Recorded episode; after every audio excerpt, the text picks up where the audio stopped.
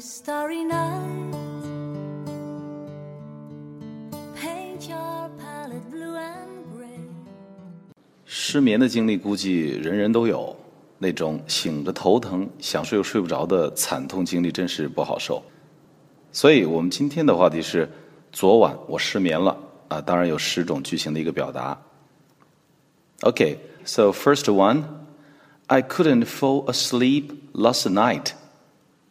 我昨晚睡不着。I couldn't fall asleep last night.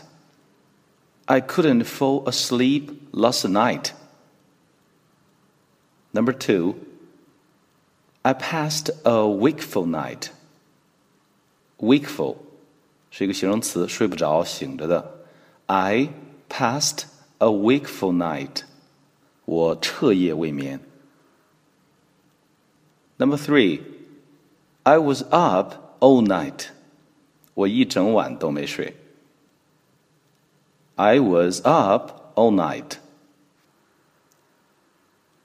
Number four, I had a sleepless night worrying about my exams. 因为担心考试，我一整晚没有睡。I had a sleepless night. Sleepless 失眠的。 I had a sleepless night worrying about my exams. Number five. I have been suffering from insomnia.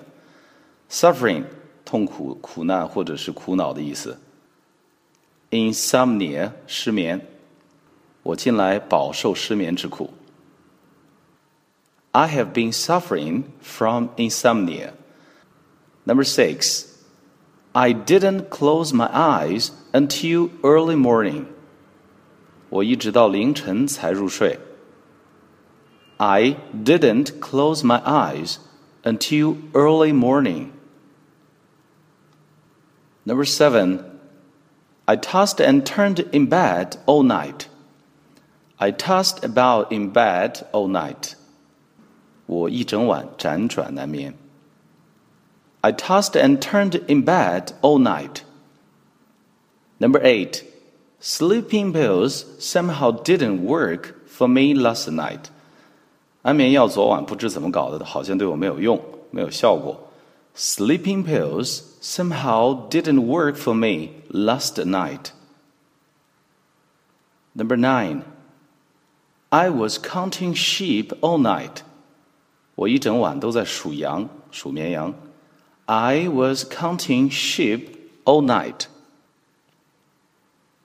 The last one, 最后一个。I guess I drank too much coffee. I was wide awake all night. 我猜我可能喝了太多的咖啡了，一整晚都很清醒。I guess I drank too much coffee. I was wide awake all night. Wide awake，完全清醒，绝对清醒的。 I guess I drank too much coffee. I was wide awake all night. Okay, so I hope you have a good sleep tonight. 希望你今晚睡个好觉。That's all about today.